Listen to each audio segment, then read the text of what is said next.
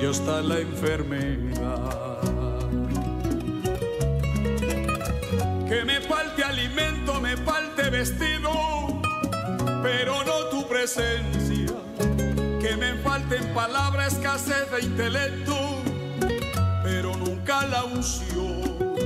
Que las comodidades y todos los bienes hoy me pueden faltar, pero no tu presencia, pero no tu presencia. Sin ella no puedo vivir, sin ella no puedo vivir, sin ella no puedo vivir. No, que me falte todo, pero no tu presencia. Sin ella no puedo vivir, sin ella no puedo vivir. Que me falte todo, pero no tu presencia.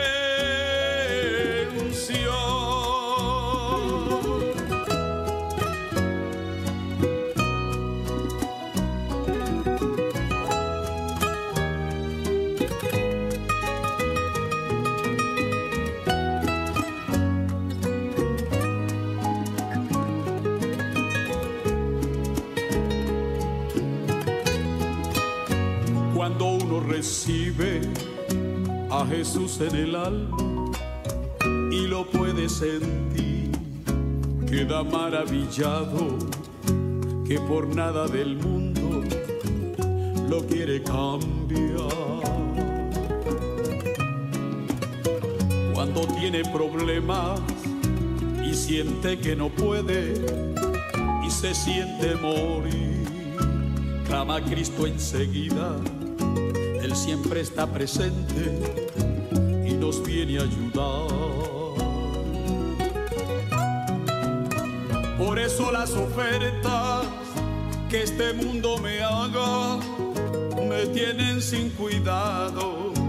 Él es irreemplazable, en mí todo lo llena, no lo puedo cambiar. Ah, no lo puedo cambiar. Que me falte alimento, me falte vestido, pero no tu presencia. Que me falten palabras, escasez de intelecto, pero nunca la unción. Que las comodidades y todos los bienes hoy me pueden faltar, pero no tu presencia, pero no tu presencia. Sin ella no puedo vivir,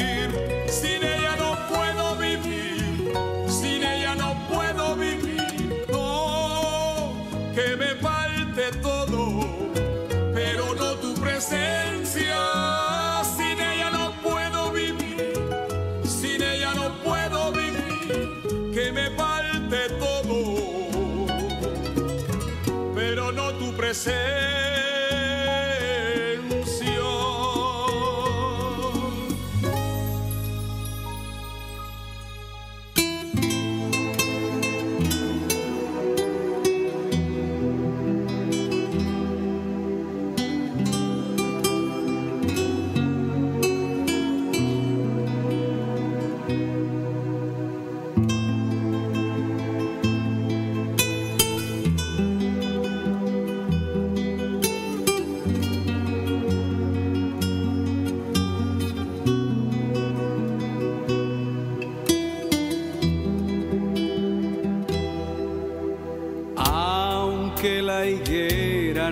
florezca, ni en las vides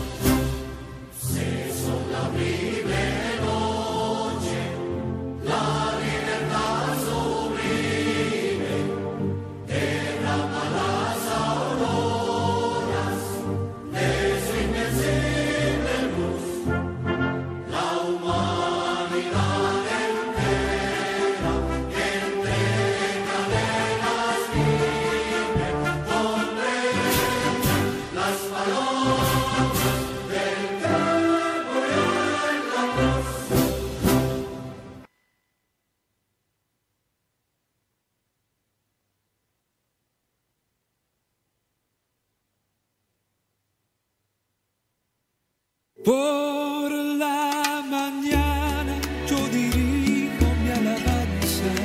Kennedy Gospel Radio presenta Un despertar con Dios. Inicia cada día con palabra, música y una reflexión bíblica.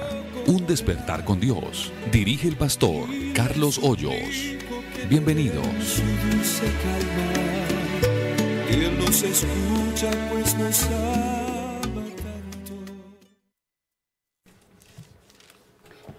Hermanos y amigos, Dios les bendiga. ¿Cómo amanecieron?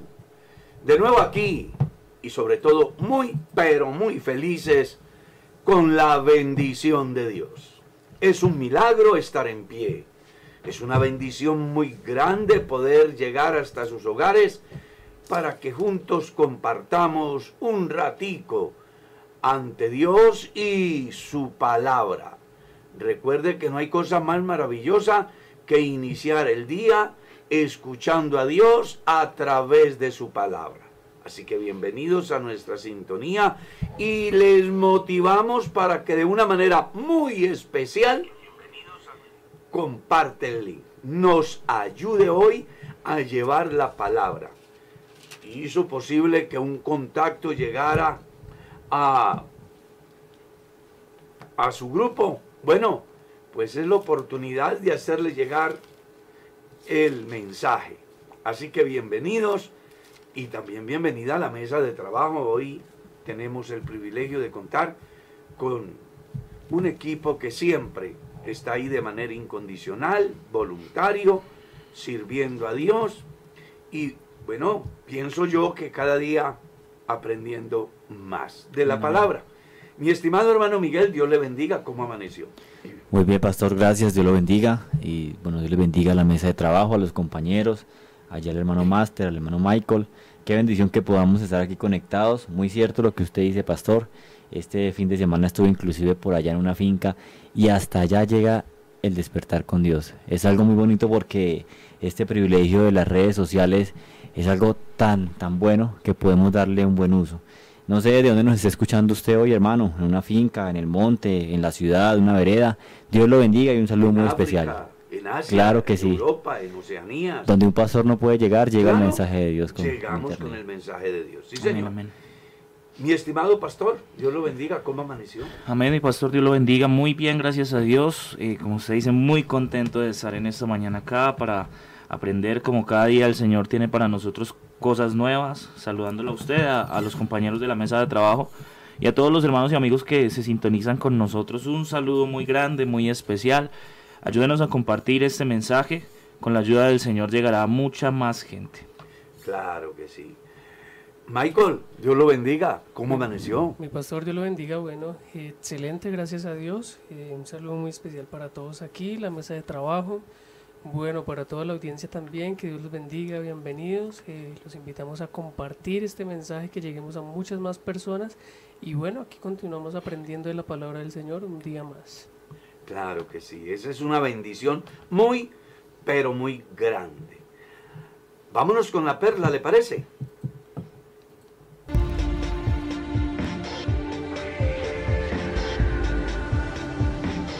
Prohibido mirar atrás. Así quiero titular la reflexión basándome en el Génesis capítulo 19, verso 26. Entonces la mujer de Lot miró atrás a espaldas de él y se volvió estatua de sal. Para los lectores de la Biblia no es desconocido este pasaje, como para muchos que aunque no la hayan leído, han escuchado mucho acerca de Sodoma y de Gomorra. Pues todos sabemos que eran ciudades grandes y que además el pecado era tanto que llegó hasta la presencia de Dios. Estos habitantes de estas ciudades habían perdido su identidad sexual y habían comenzado a hacer cosas que van en contra de lo establecido por Dios. Esto llevó a Dios a tomar una decisión y enviar un juicio. Pero como siempre Dios es bueno y en medio de tanta maldad alguien ha de amar a Dios, hay una familia, la familia de Lot, que la Biblia le llama justo. Este hombre con su familia vivían allí. Y Dios antes de destruir a estas ciudades, le hizo saber a Lot que debía de salir con su familia. Y los tomó de la mano, dice la escritura, el ángel, hasta sacarlos fuera y les dijo dónde debían de ir. Y aunque ellos salieron de Sodoma y Gomorra, lo cierto es que Sodoma y Gomorra y sus malas prácticas no salieron del corazón de la mujer de Lot. Yendo de camino, dice que volvió su mirada atrás y se volvió una estatua de sal. Por eso dije al principio, prohibido mirar atrás. ¿Y qué decir de los 600 mil israelitas que salieron de Egipto, a los cuales se les había hecho promesa de entrar a Canaán? ¿Por qué de los 600 mil no llegaron sino dos? La respuesta es sencilla, porque miraron atrás. Salieron de Egipto, pero Egipto nunca salió de la vida de ellos. Entonces añoraban la vida de Egipto, añoraban los alimentos que se tenían en Egipto. Y esto hizo que perecieran en el desierto. ¿Sabe una cosa? Hoy no es diferente. Hay muchos que van por el mundo en pos de una patria mejor, el cielo. Sin embargo, se presentan etapas de la vida en las cuales se desmotivan y llegan a conclusiones tales como no voy a seguir el camino, me voy a volver atrás y terminan otra vez en el mundo de pecado cuando tuvieron toda la posibilidad de llegar al cielo mismo. Pero ¿por qué se quedan? Simplemente porque miran atrás. Hoy el mensaje de Dios es no mires atrás. Ya tienes ejemplos claros. Pablo escribe en la carta primera a los Corintios en el capítulo 10 y dice que todos esos acontecimientos deben de servirnos a nosotros como ejemplo para que no seamos como ellos, para que no pequemos como ellos, para que no murmuremos como ellos, para que no actuemos como actuaron ellos, sino que aprendamos de ellos algo importante y es que si ellos se volvieron atrás, nosotros miremos adelante el blanco que es Cristo. En la medida que usted mire a Jesucristo, estoy seguro que podrá terminar la carrera. Por eso dije al principio, prohibido mirar atrás. Y por favor, solamente mira adelante, pues en Cristo está la victoria.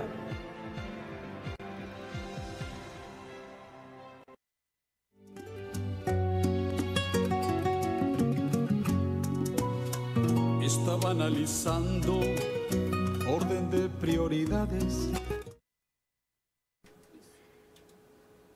Vamos entonces aquí con el estudio de la palabra. Después de la perla, qué mejor continuar aquí con un diamante, ¿cierto?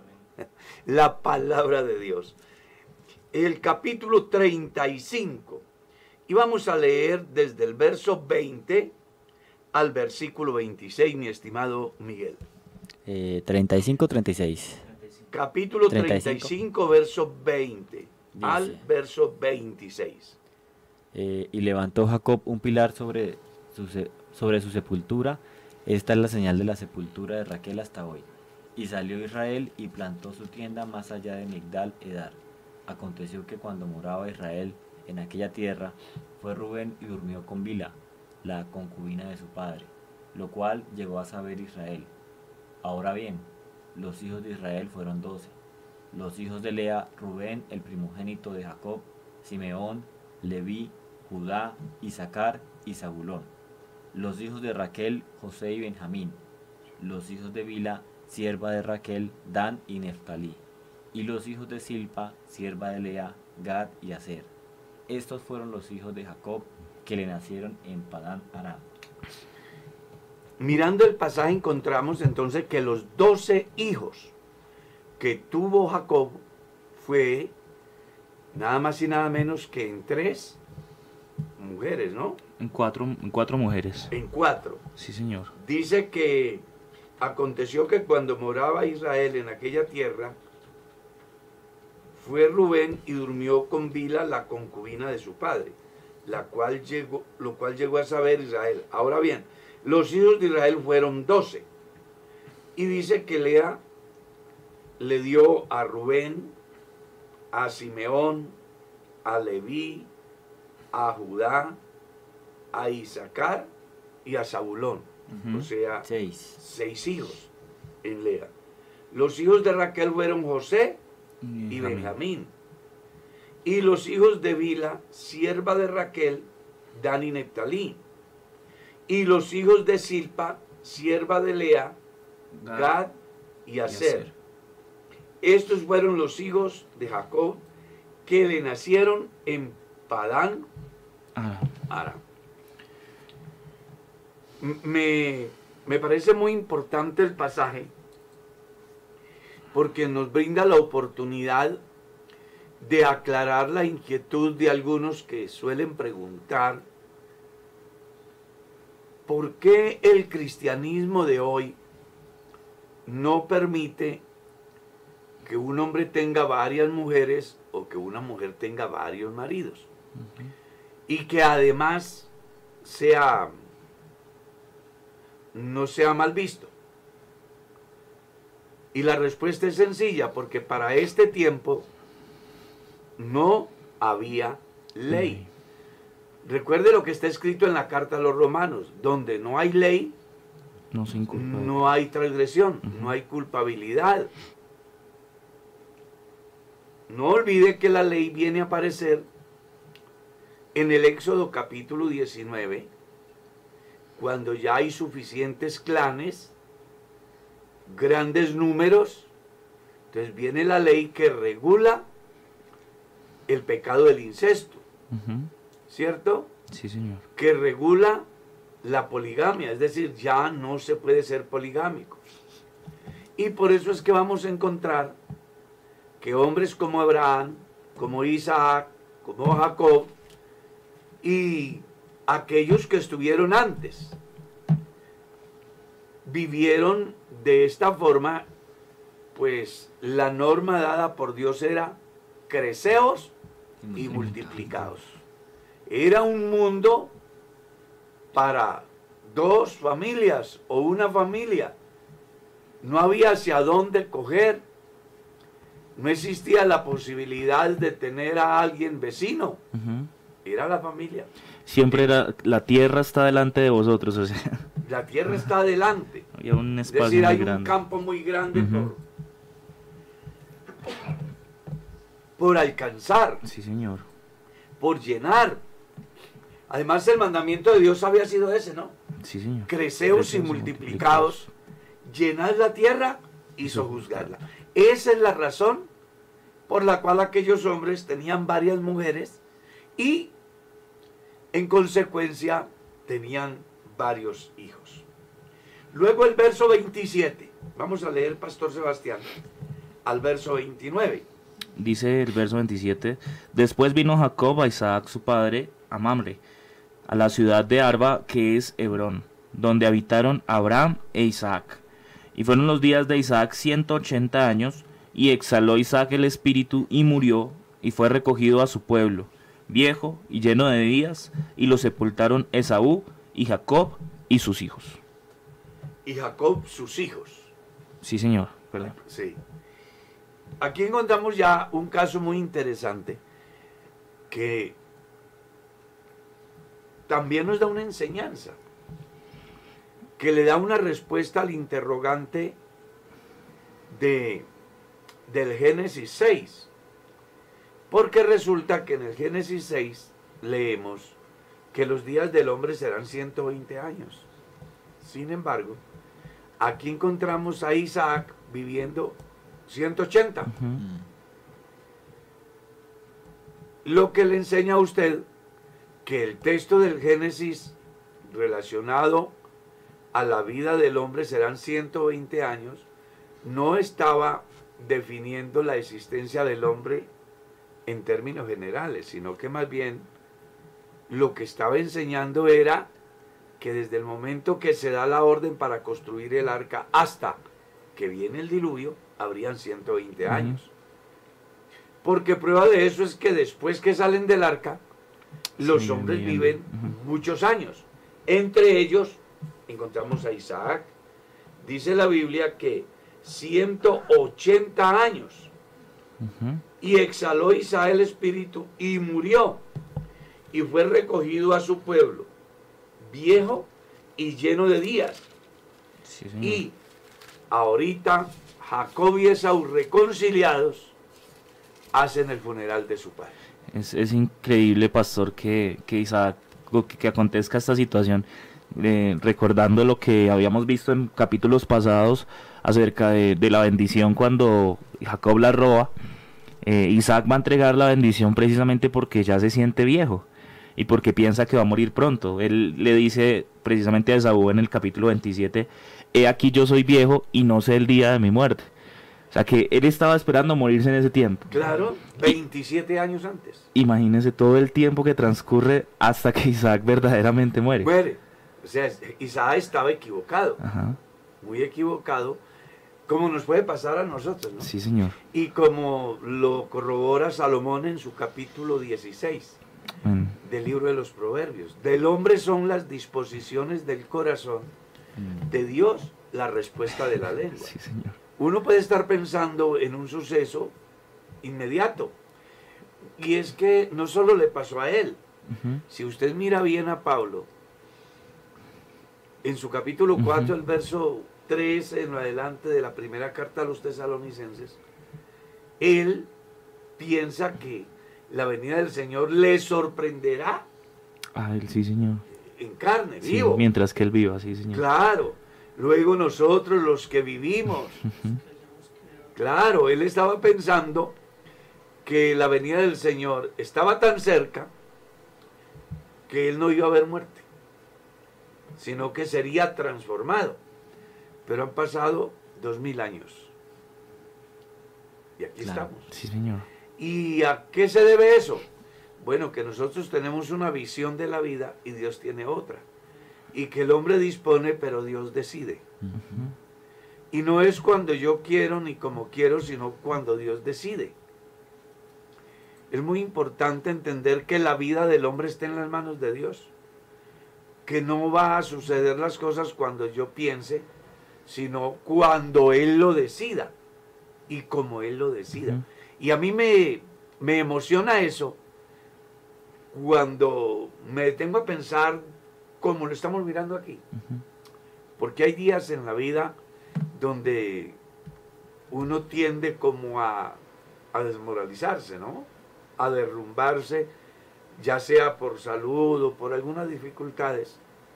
Y uno piensa que el tiempo de la partida ya llegó. Sin embargo, Dios que es el amo, dueño y señor de la vida, dice, no, le falta otro ratico, no se afane. Pero eso sí, el día que le toque, se va, Sí, señor, es verdad. se va. Y, y es la ocasión para decirle a los cristianos y a todas las personas que escuchan el programa que es muy bueno depender de Dios. Porque cuando los seres humanos dependemos de Dios, pues Dios tiene el control. Amén, amén. La barca puede llenarse de agua, pero si Dios tiene el control, pasamos al otro lado. Amén. No sabemos cuántas cosas está enfrentando usted y haya tenido la pre- el, el presentimiento de que algo está a punto de suceder. Muchas veces es el resultado de la emoción, del sentimiento del momento. Pero Dios que conoce el futuro, sabe perfectamente hasta dónde debemos llegar y qué cosas tenemos que enfrentar. Viene a mi mente el caso de Elías, por ejemplo, ¿no? Sí, señor. Él ha entrado a la cueva y se quiere morir porque piensa que todo se acabó. Y hay algo que, que es muy interesante en ese caso.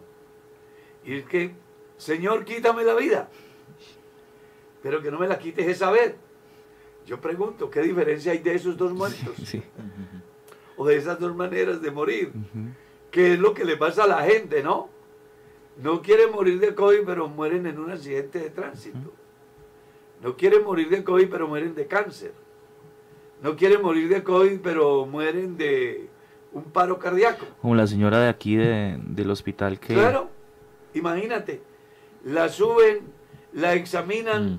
La llevan a la sala donde están los de COVID y ella de miedo de morir de COVID se arroja del quinto piso y Sí. se mata. Se suicida.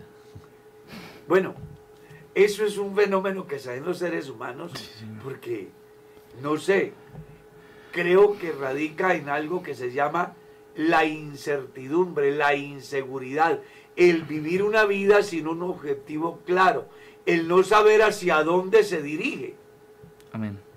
Pero qué lindo cuando uno aprende a amar a Dios, a obedecer a Dios, a creerle a Dios, a servirle a Dios.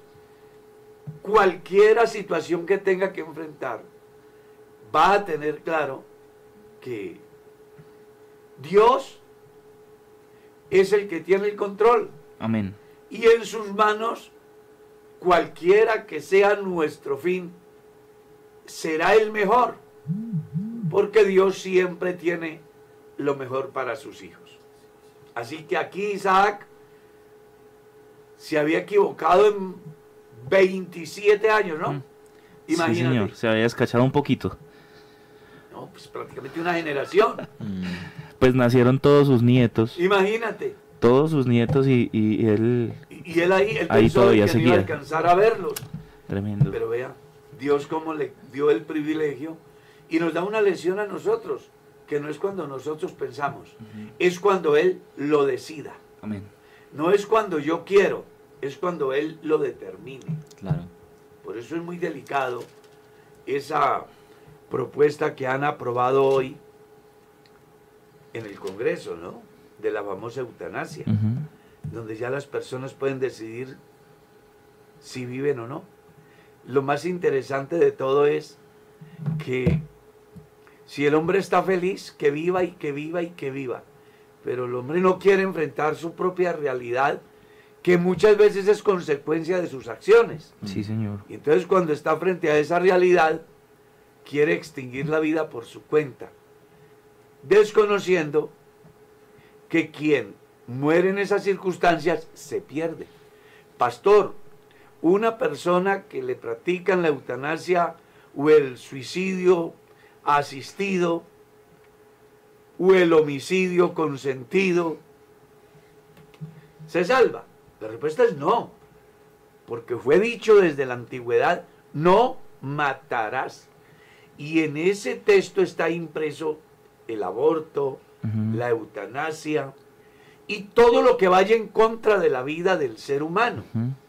Recuerde que Dios es vida y el hombre vive porque la vida que es Dios está en él. Amén.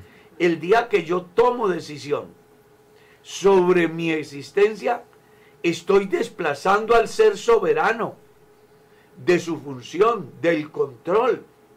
Y en consecuencia, pues voy a recibir lo que merece ese, e- e- esa actitud.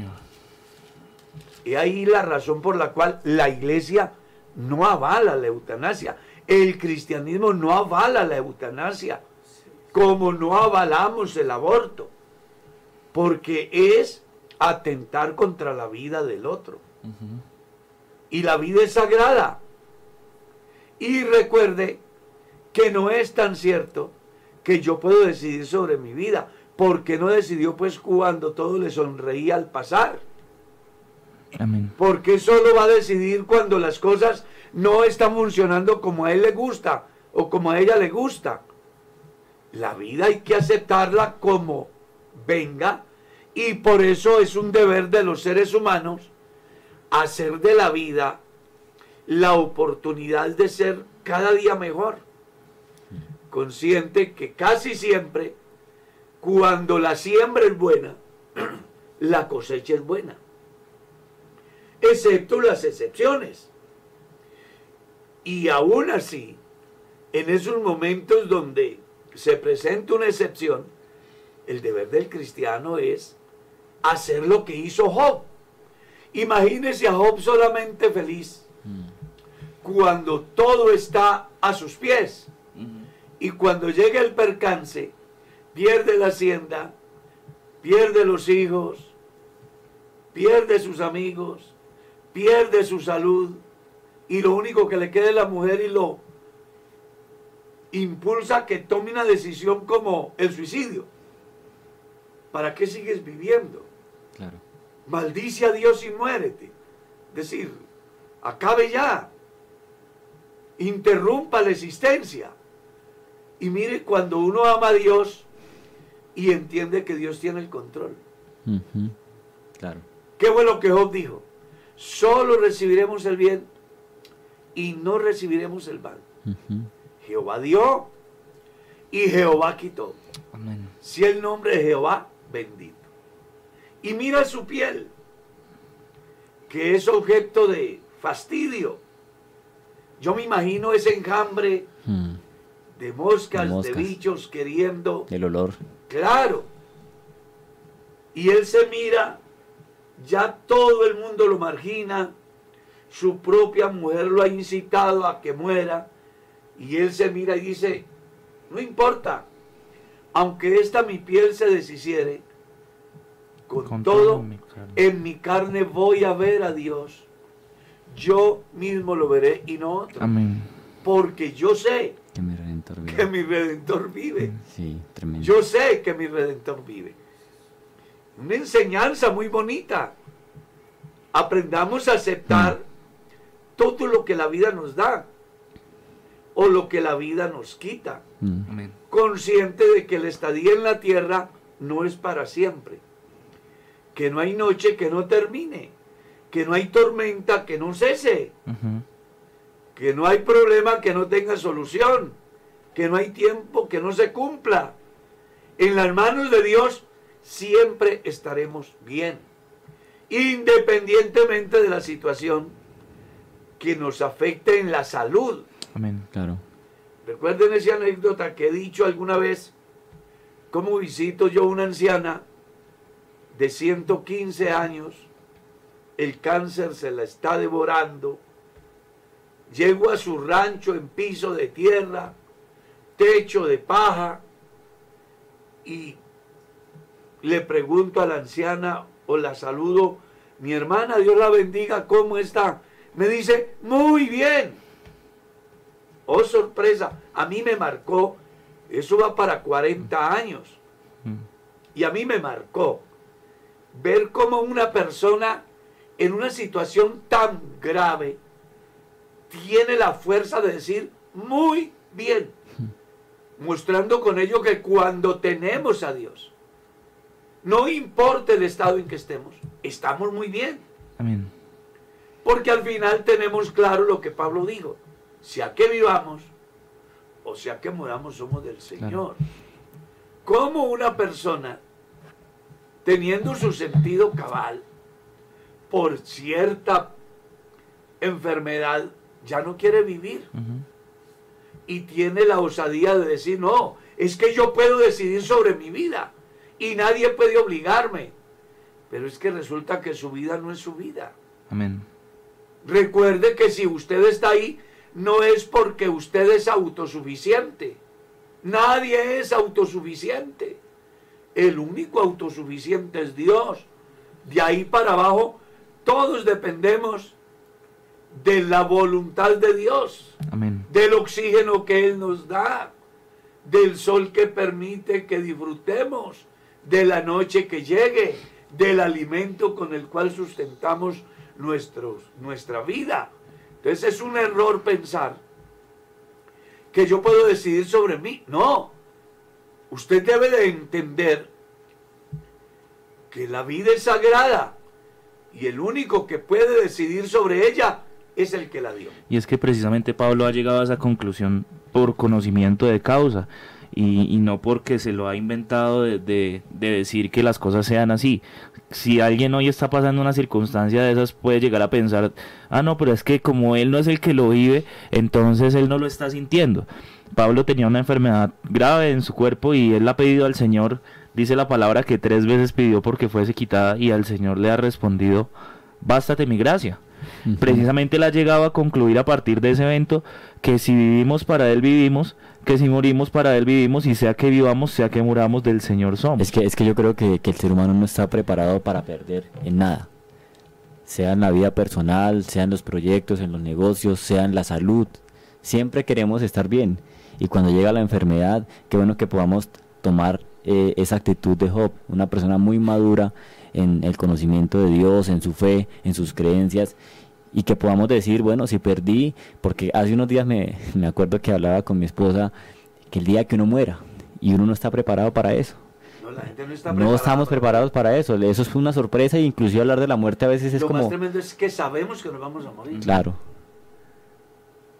pero no estamos preparados. sí señor. Y qué bueno que nos preparemos para las ganancias, pero también para las pérdidas. Y ojo, cuando el cristiano muere no pierde. Amén. Y es ganancia. Pablo dijo, para mí el vivir es Cristo Y el morir es ganancia. y el morir es ganancia. Y un día se puso, eh, entró a una, ¿cómo es que llama? A una encrucijada, ¿no? No sé qué es mejor, si vivir o morir. Si lo bueno o lo más excelente, dice. Eh, claro. Sí, Señor. Porque él se ponía y dice, venga, vivir es importante porque puedo seguir predicando. Sí, Señor. Claro. Pero morir es maravilloso porque voy a estar con Dios. Amén. Es decir, voy a terminar la faena en la faz de la tierra. Mm, Sí, señor. Pero todo debe de partir de la voluntad De soberana de Dios. Amén, amén. Así que hermano, amemos la vida, nunca pensemos que podemos decidir el espíritu de suicidio que se ha apoderado del mundo a causa de las circunstancias que tienen que enfrentar, no puede apoderarse de la vida de los cristianos. Amén. No hay ni una razón Claro. para pensar de que la solución es el suicidio. Y lo estoy diciendo porque a veces el diablo ataca a personas y los lleva a pensar. Yo a- he atendido en mi oficina a cristianos que me han dicho las intenciones que el enemigo les ha puesto. Ujú. Como le sucedió a Judas. Sí, Señor. A Judas le pasó ese problema. El enemigo lo cegó y la única salida que encontró fue suicidarse. Y en consecuencia se perdió. Usted y yo dependemos de Dios. Y recuerde que en las manos de Dios siempre estaremos bien. No importando lo que tengamos que enfrentar. Pues siempre será más fácil enfrentar la adversidad con la ayuda de Dios que la eternidad sin Dios. Sí. Así que hay un llamado a respetar la vida del prójimo. Amén. Hay un llamado a respetar la propia vida. Porque si usted lee bien la escritura, Juan en su primera carta, él dice lo que era desde el principio, lo que hemos oído, lo que hemos visto, lo que palparon nuestras manos, tocante al verbo de vida, vida que estaba en el Padre y se nos manifestó. Amén. La vida es Dios. Sí, señor. Y por eso el patriarca en su capítulo 14 decía, hay vida en el hombre en tanto que el Espíritu de Dios está en él.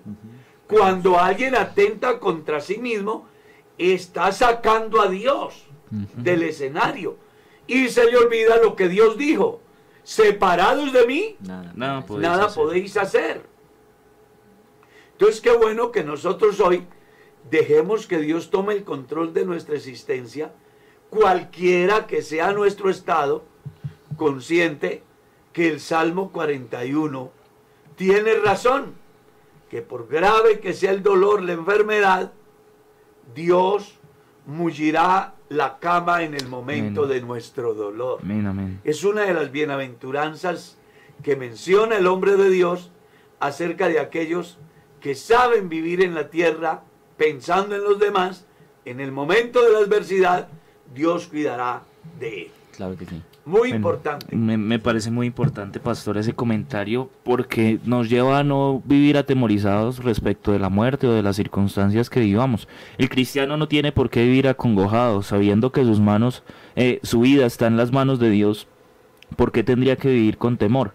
Mira que Pablo me parece un ejemplo muy bonito de todo esto que estamos hablando, porque llega un momento en que él tiene que dirigirse a Roma y los hermanos y todas las personas están muy asustadas porque piensan que cuando llegue allá lo van a matar. Claro. Pero al llegar allá ha sucedido una situación y es que Pablo ha permitido, o Dios ha permitido que Pablo viva durante mucho más tiempo. Sí, en ciertas circunstancias, ciertas situaciones, pero tiene un espacio de vida aún estando eh, en, en esa circunstancia que ellos pensaban que inmediatamente iba a morir. No, y, y hay algo muy interesante. Y es que Pablo escribe en la carta a los romanos y dice, a los que a Dios aman.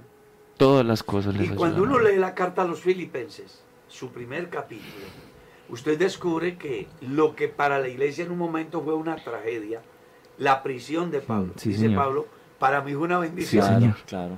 Porque lo que no logré fuera, Sí, lo logré señor. dentro. Amén. Cumplí la misión. Usted no sabe por qué desierto tenga que pasar. Dios tiene un propósito. Sí, claro. Y debe usted de saber que va a llegar a puerto seguro, Claro. no importando la circunstancia que tenga que vivir. Puede entrársele agua a la barca, sí. Puede llegar momentos de incertidumbres tales como, mira que perecemos. Pero si le permites a Dios que tome el control de tu vida, no temas. En sus manos estamos seguros. Amén, Sí, amén. eso es muy cierto, pastor. Vale la pena estar en Dios. Me, me- me estaba analizando también ahorita el final de la historia de, de un gran personaje como fue Isaac, ¿no? Aquí termina una generación muy importante y comienza otra, porque pues la promesa continúa, lo que Dios ha dado para esta familia, para estos descendientes, va a continuar, pero creo que, bueno, Jacob primeramente pasa por un momento difícil, ¿no? Porque muere su esposa y ahora llega la noticia de la muerte de su padre, él ve cómo muere su padre pero veo la historia de Isaac y, es un hombre de gran reputación, ¿no? Porque ha logrado muchas cosas en Dios. eh, casi pierde la vida cuando, cuando Dios la demanda por, por su padre Abraham, pero allá hay un milagro, ¿no? Y Dios le permite vivir. Y el final de esta historia de Isaac creo que es muy interesante y es muy bonito que podamos analizar que eh, es un hombre importante, ¿no? Muy, muy, muy reconocido. Y pasa que a veces alguien muere, alguien fallece y se le hace honores por lo que ha hecho. Y aquí Jacob, yo creo que se siente orgulloso de tener un padre como Isaac. Sí, señor. Y mirando el capítulo 36, mire lo que dice, descendientes de Esaú. Ya Señor. aquí se va a mostrar las dos vertientes, ¿no? La descendencia de Jacob y la descendencia de de Esaú. Esaú. Y usted sabe que el texto dice, estas son las generaciones de Esaú, el cual es Edom. Y Edom quiere decir rojo, ¿sí sabía? Y está relacionado con el plato de lentejas. Pero también tiene que ver con un país que va a ser el territorio donde Esaú, con su descendencia, va a vivir. ¿Cierto? Amén. Si usted mira esa nota marginal, la han visto. Dice que Edom también fue llamado Sair y es el nombre del país al sur del antiguo reino de Judá y que se extiende desde el Mar Muerto hasta el Golfo de Agaba. Incluye las ruinas de Petra y limita al norte con Moab, poblado por los descendientes de Saúl. Edom tiene un lugar prominente en la palabra profética, junto con Moab como la escena de la destrucción final del poder mundial gentil en el día de Jehová. Y está relacionado con el Armagedón. Sí, señor. Y mire lo que dice aquí en el verso 2. Esaú tomó sus mujeres de las hijas de Canaán, que era Ada, hija de Elón. Eteo. A, o, a Olivama, hija de Ana, hijo de Sibeón, Ebeo. Y a Basemat, hija de Ismael, hermana de Nebayot. Ne- Nebayot. Y comienza, o sea que el hombre tenía tres mujeres. Entre ellas, una prima, Una prima, sí. que era la hija de Ismael, Sí, señor.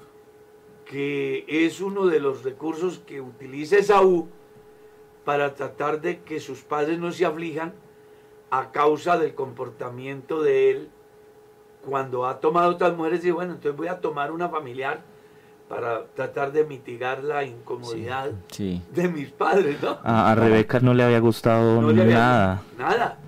Él, eh, no, pues recuerde lo que había dicho. Si él toma una mujer de estas tierras, ¿para qué quiero vivir? Y entonces él toma la decisión de ir a sus primas y toma de allí una para hacerla su mujer. Y luego en el verso 3 comienza a mostrar, perdón, verso 4, y dice, Ada dio a luz a Esaú, a, Elia- a Elifaz y Basemat dio a luz a Renuel y a Olivama dio a luz a Jeús, a Jalaam Y a Coré. y a Coré. Estos son los hijos de Esaú que nacieron en la tierra de Canaán. Y Esaú tomó sus mujeres, sus hijos y sus hijos, y todas las personas de su casa, y sus ganados, y todas sus bestias, y todo cuanto había adquirido en la tierra de Canaán, y se fue a otra tierra separándose de Naam, perdón, de, Jacob, Su hermano. su hermano, que es precisamente lo que estábamos diciendo ahora, el país que llega a formar la descendencia de Edom, Sí, que es el mismo Seir. ¿cierto? Y que están bien demarcadas las fronteras Mm. según podemos encontrar en el Génesis 32, verso eh, 3 y 36, verso 8. Y si sigues leyendo vas a encontrar, pues, todo lo relacionado con la vida de este hombre que marcó la historia en el pueblo de Israel y que hasta hoy nos trae una enseñanza a nosotros en varios aspectos. La primera, que debemos de valorar lo que Dios nos dio Amén. cosa que él no valoró, cambió su primogenitura Mm. por un plato, de lentejas. Mm. Dos, que vale la pena tener en cuenta los privilegios que Dios le da al hombre y no echarlos a perder por un momento de emoción, que es lo que se da en el caso de Esaú y que es lo que ratifica el escritor a los hebreos cuando le dice a la iglesia, mirad que no haya entre vosotros Mm, algún profano o fornicario como Esaú, Mm. Sí. que por un plato de lentejas perdió la primogenitura y dice que a pesar de que vino luego arrepentido y hasta con lágrimas, no alcanzó lo que había perdido. Y puede darse que alguno de los cristianos, teniendo todo en bandeja de plata, Sí, sí, señor. lo pierdan por un momento de emoción. Como el hijo pródigo. Claro. Lo pierdan todo por un momento de placer. Lo pierdan todo por una locura. Cuando vale la pena mirar más allá, medir los pasos, hacer análisis de lo que está delante para tomar una decisión. Creo que eso es fundamental que- en la vida de ellos. que en la palabra uno va a encontrar muchos casos en los que se dio esta circunstancia en, en diferentes aspectos, por diferentes razones. Usted va a encontrar que Saúl eh, no tuvo en cuenta el ser el rey, sino que desobedeció y fue desechado.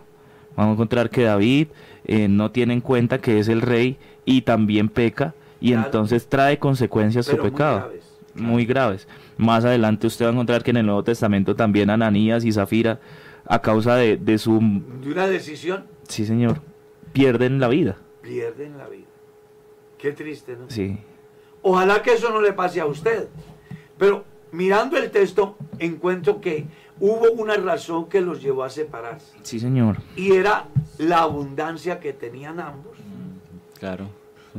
Y eso pues hacía que la tierra de Canaán no fuera lo suficientemente Sostenible. sostenible para ambos, porque Claro. eran riquísimos, muchos ganados y mucho quien trabajara. Y seguramente que también se pudo prever las fricciones que se podían suscitar Mm. entre los pastores del uno Sí. y los pastores del otro. Lo que, lo que había pasado con Abraham también. Y cuando- Lot. Claro, es que toda esta familia ha sido bendecida en todos los aspectos, ¿no? Económicos, Es una espirituales, familia a la cual Dios le ha garantizado bienestar material. sustento, claro, todo. Porque recuerde que las promesas de Dios para ellos fueron materiales. Sí, señor. que es la mala interpretación que han dado hoy algunos teólogos queriendo aplicar promesas de Israel sí. para los hombres de hoy, desconociendo que mientras a Israel se le promete bienestar material, al pueblo que es salvo por gracia, se le ofrece una cruz y una renuncia total. Amén. Y a cambio de eso, se le da cielos nuevos y tierra nueva, vida eterna. Amén. Amén. Amén. Una ciudad cuyo arquitecto es Dios. Hay gente que quiere tener los bienes materiales, aunque los bienes espirituales no aparezcan. Estaba escuchando yo un, uno de los más grandes herejes del último tiempo, diciendo, ¿para qué calles de oro? Yo necesito ese oro aquí. ¿Ya? ¿Para qué tantas promesas en la eternidad? Yo las necesito es aquí. Entonces uno dice, venga, esta gente, el Dios de ellos realmente es el dinero, es lo material, Claro. es el vientre. Cosa que no puede sucederle al verdadero cristiano, al verdadero teólogo, Claro. a ese que se ajusta a lo que Dios enseña. Porque los verdaderos teólogos pensamos lo que dijo Pablo. Si esta morada terrestre se deshiciere, tenemos una no hecha de manos, eterna en los cielos. Porque la ciudadanía nuestra no está aquí. Los recursos, los bienes nuestros no están aquí. Están en el cielo, de donde esperamos al Señor Jesús. Así que no se afane por hacerse rico ni famoso. Afánese por ser salvo, que es la riqueza mayor.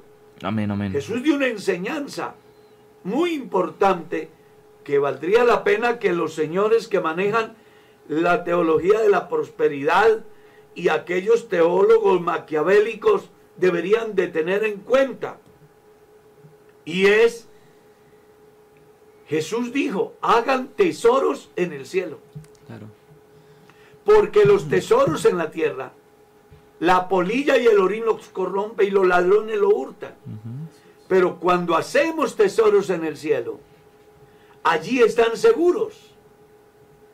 Me encanta esa enseñanza, esa parábola, hacer amigos con las riquezas injustas, refiriéndose al manejo que debe de darle el cristiano a los bienes que Dios le da aquí, en el sentido de saberlos invertir en lo que trae eternidad y no en lo que es perecedero, porque un día lo perecedero dejará de ser y entonces enfrentaremos lo que es eterno. Y ahí es donde va a cobrar valor la inversión en el banco de Dios, no como estos señores que solamente viven ofreciéndole a la gente cosas materiales, las cuales se destruyen con el uso, o llega la muerte y se quedan, y otro es el que las disfruta. Sí. Qué bueno que cuando abramos los ojos en la eternidad, nos demos cuenta que no solo fuimos bendecidos aquí, sino que tenemos una bendición eterna, La mejor, claro. la mejor. Porque ¿qué aprovechará el hombre si ganare todo el mundo y perdiere su alma? Y el apóstol dice que la raíz de todos los males, es de, donde inicia todo, es el amor al dinero.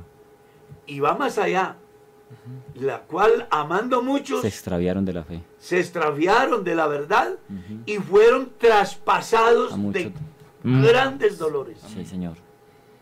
Así que no pongamos la mira en las cosas terrenales, Pablo así lo escribe en la carta a los colosenses, ¿no? Sí, señor. Si pues habéis resucitado con Cristo, poned la mira en las cosas de arriba no y no en las de la tierra. No viva su vida como la viven las personas que devengan su sustento de lustrar zapatos, que siempre van mirando al piso. No, no, no. Nuestra meta es el cielo. Así es. Puesto los ojos en Jesús, sostengámonos como viendo al invisible. Amén. Lo que se ve, ¿para qué esperarlo?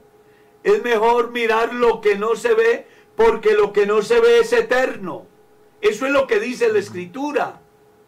Alguien puede decir, el pastor está diciendo que debemos de aspirar a vivir una vida fracasada. Yo no estoy diciendo eso. Estoy diciendo que uno no puede hacer de los bienes materiales el punto de partida y de llegada cuando se trata de ser hijo de Dios. Las cosas materiales son importantes y si Dios nos las da, disfrutémoslas. Pero no desplacemos a Dios y no desplacemos nuestra salvación Amén. Por las cosas materiales. Amén. Es más valioso lo eterno. Lo temporal pronto dejará de ser, pero lo eterno vale la pena luchar por ello. Amén. Eso es lo que está diciendo las Sagradas Escrituras. Y luego vienen, aquí en la enseñanza, dice el verso 8, y Esaú habitó en el monte de Seir, o sea, en Edom, que como leíamos al principio, muestra inclusive los límites. Y estos son los nombres de los hijos de Esaú. Elifaz, hijo de Ada, mujer de Esaú. Renuel, hijo de Basemar, mujer de Esaú. Y los hijos de Elifaz fueron Temán, Omar, Sefo, Gatam y Cenaz. Y Timnat fue concubina de Elifaz, hijo de Esaú, y ella le dio a luz a Amalek. Estos son los hijos de Ada, mujer de Esaú. Los hijos de Reuel, Reuel fueron Naat, Sera, Sama, Misa. Estos son los hijos de Basemat, mujer de Esaú. Y estos fueron los hijos de Aolibama, mujer de Esaú, hija de Ana, que fue hijo de Sibeón. Ella dio a luz a Jeus, a Jeús, Jalá y Coré, hijos de Esaú. Estos son los jefes de entre los hijos de Esaú, hijos de Elifá, primogénito de Esaú, los jefes de Temán, Omar, Sefo, Cenas, Coré, Gatam, Amalek. Estos son los jefes de Elifaz, de la tierra de Edom. Estos fueron los hijos de Ada. Y estos son los hijos de Reuel, de Reuel hijos de Saúl, los jefes de Nahat, Sera, Sama, Misa. Estos son los jefes de la línea de Reuel en la tierra de Edom. Estos hijos vienen de Basemat, mujer de Saúl. Y bueno, aquí vamos a encontrar Una genealogía. La genealogía de los descendientes de Esaú y pues estaba leyendo y me parece importante que leamos todo el capítulo porque en aquel tiempo se manejaban unas figuras muy interesantes en el campo de las primogenituras que representaban los príncipes de cada sistema. Los jefes. Claro, por eso es que aparecen de manera destacada estos personajes. No fue porque no hubiesen habido más, sino porque eran los que marcaban el punto de partida de la familia Sí, señor. y eran de alguna manera los representantes de cada clan, Sí, señor. como va a suceder en el caso de Jacob, que aparecen los doce príncipes o los doce eh, eh, patriarcas, Sí, mostrando con ello el privilegio de marcar por cada tribu lo que sería el orden de cada descendencia y las ubicaciones que les pertenecería según la distribución de la tierra. Entonces, cuando uno lee el Génesis, se va a dar cuenta no solamente del origen del hombre del origen del pecado, del origen de la muerte, sino también de cómo comenzaron a organizarse las familias en sus diferentes Mm. clanes y quiénes eran los responsables de sacar adelante cada proyecto. Sí. Yo estoy seguro que cuando usted lea la Biblia, va a encontrar de los descendientes de Dan gente que se comportó mal, pero nunca se censura al descendiente como al príncipe, porque al final él era el responsable. Nunca se le sancionó de manera severa a Eva como se le sancionó a Adán. Él era el responsable. Y en ese orden de ideas, es bueno que a quien se le ha entregado una autoridad sepa responder, porque al final a él es a quien se le va a demandar. Amén. Lamento decirles que el tiempo se nos fue. Vamos a orar por las personas y vamos a pedirle favor al hermano Miguel que nos ayude, porque hay gente que pide oración en las redes sociales. No sabemos cuál es su necesidad ni dónde está, pero sí sabemos que Dios tiene el control. Oremos. Señor Jesús, aquí estamos delante de tu presencia en esta mañana, Señor. Aquí está tu pueblo, tu iglesia, Señor, nuestros hermanos, tus hijos, Dios. Te pedimos en esta mañana, conforme a tu misericordia, conforme a tu gracia, Señor, conforme a tu voluntad, Dios, que escuches el clamor de tu iglesia, de los que están enfermos, Señor, de los que están afligidos en la salud, de los que tienen problemas mentales, Señor, psicológicos, de los que están en una camilla, en un hospital en esta hora, sufriendo, padeciendo por una enfermedad, por este virus, Señor. Aquí está tu pueblo, Dios. Aquí estamos delante de tu presencia, suplicando de tu misericordia, Señor. Ten misericordia de nosotros, Señor. ¿A quién iremos? Solamente en ti está la respuesta, Señor. Solamente en ti está la ayuda, el sustento, Dios mío. A las familias desamparadas, Dios al que no tiene que comer en esta mañana, Dios, al que ha perdido su empleo, Señor, al que ha tenido la pérdida de un familiar, todas las enfermedades y problemas del ser humano, Señor, están delante de tu presencia. Ten misericordia de cada uno de ellos, Señor, ayúdales, dales fuerza, esperanza, consuelo, Señor, ánimo para seguir adelante, Dios, muéstrales el camino, dale una luz en medio de esa oscuridad, en el día oscuro, Señor, que tú seas la luz que les alumbres y que les guíes, Dios mío. Aquí estamos delante de tu presencia, por todas las peticiones que se han escrito en el chat, por los hermanos que están orando con nosotros en este momento. Sabemos que tú escuchas, Señor, que tú eres un Dios verdadero, que está atento a las necesidades de tu pueblo, Dios. En tu nombre lo pedimos en esta mañana, Dios. Amén. Y amén. Les recordamos la gran campaña evangelística hoy a partir de las 3 de la tarde. Motivamos a todos los hermanos que quieran involucrarse en la difusión del Evangelio hoy a las 6 de la tarde. Amén, y amén. si usted no puede, saque una horita y arrodíllese y dígale a Dios Sí, Señor. que la palabra que se va a predicar produzca efectos para vida eterna en los oyentes. Amén, amén. Iniciamos y Dios nos bendijo. Sí, Señor. ¿Cierto? Amén, así es. Dios nos bendijo. Así que no olviden. Y recuerde que si Dios quiere mañana estamos con el pastor responde. Y seguimos porque la misión continúa. Nos vamos, mi estimado Miguel.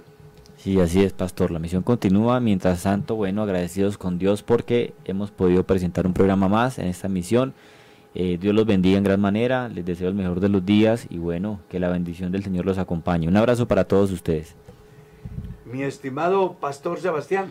Mi pastor, Dios lo bendiga a usted, a mis compañeros de la mesa de trabajo y a todos los hermanos y amigos que estuvieron con nosotros en esta mañana. Un abrazo fraterno en el nombre del Señor. Que tengan un día lleno de la misericordia de Dios. Mi estimado Michael. Mi pastor, bueno, Dios los bendiga a todos. eh, ha sido un programa muy edificante para cada uno de nosotros, así que esperamos que esta palabra quede sembrada en sus corazones y que Dios los bendiga y que tengan un excelente día. De mi parte, gracias por estar ahí. Dios les bendiga. Feliz día.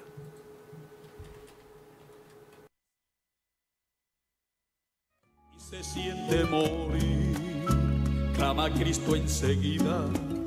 Por la mañana yo dirijo mi alabanza. Kennedy Gospel Radio presentó Un despertar con Dios. Inicia cada día con palabra, música y una reflexión bíblica. Los invitamos para que nos sintonice mañana a esta misma hora y por esta misma emisora. Él nos escucha pues nos ama tanto, nos habla.